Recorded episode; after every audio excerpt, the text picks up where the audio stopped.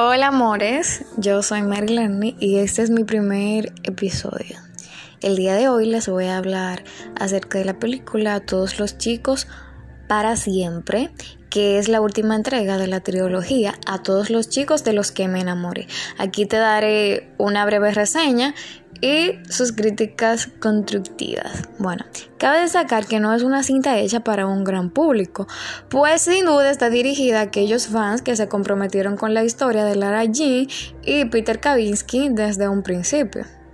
Las películas románticas para adolescentes suelen tener una fórmula establecida que conquista a su público sin ir más allá.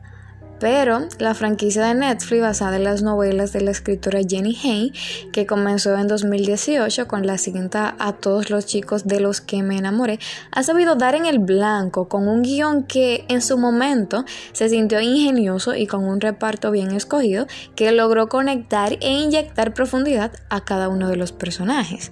Este 2021 la película de la franquicia titulada A todos los chicos para siempre llega a la plataforma del gigante digital y sin alcanzar el nivel que tuvo la primera cinta, debemos de reconocer esa parte.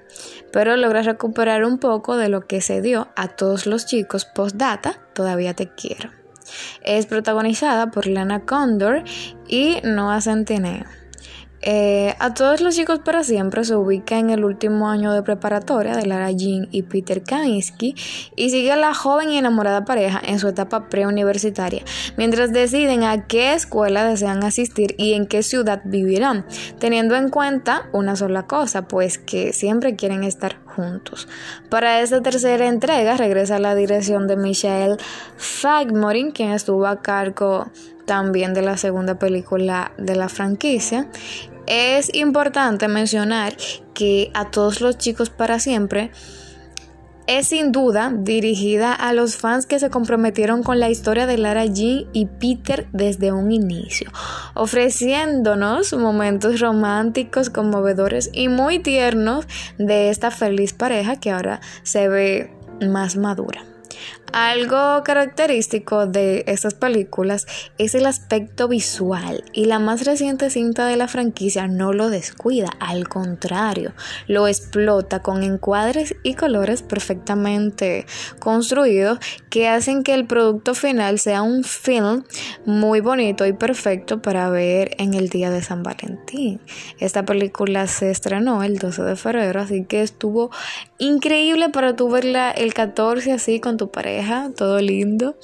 Y si no tienes pareja, mi amor, pudiste haberla visto tú sola, no importa. Como quieres la película, estuvo hermosa. Bueno, pues esta ya no solo se limita a los paisajes locales, sino también que lleva a los protagonistas a lugares mágicos que conquistan por sí solos. Como lo es el Green Café, la cafetería de dos dimensiones más famosa de Seúl, o incluso Nueva York en cuanto al guion, la historia se siente congruente con lo que se ha contado hasta ahora y si bien hay momentos en los que parecería salirse un poco de control con mensajes que todavía se sienten muy de comedia romántica de la década de los 80 de la que sin duda toma inspiración al final, al final de cuentas, de a todos los chicos para siempre. Aquí recupera su tono y sus componentes actuales. Es así como la tercera cinta de la exitosa franquicia de Netflix para jóvenes y no tan jóvenes logra hacer el cierre azucarado y lindo que esta historia merecía, aún sin llegar a ser tan perdurable como sin duda lo es la primera.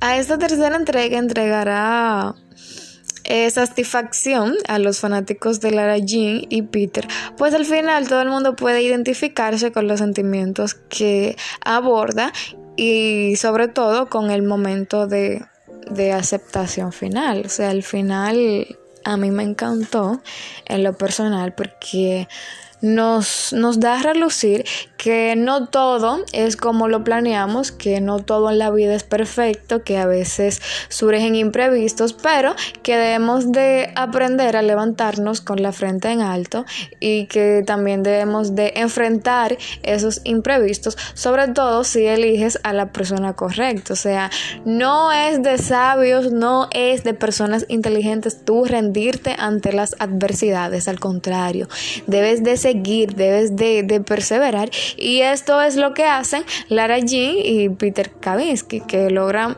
superar eh, estos desatinos de la vida para continuar con su dulce historia de amor.